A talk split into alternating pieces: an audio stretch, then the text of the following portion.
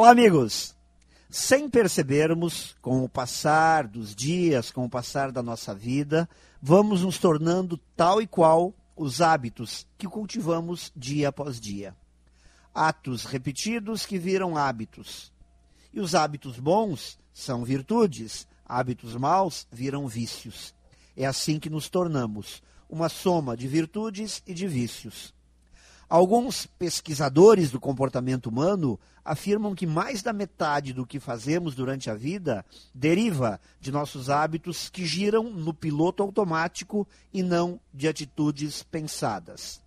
E ao entrarmos nesse círculo vicioso de repetir o que sempre fizemos, caso tenhamos mais vícios que virtudes, estaremos definindo assim nosso destino.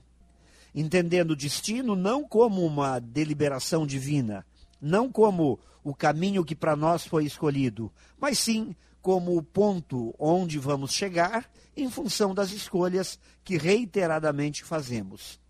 O destino fruto de nossos vícios e virtudes, que a partir da tomada de consciência podem ser modificados, podem ser trabalhados para a construção da nossa felicidade.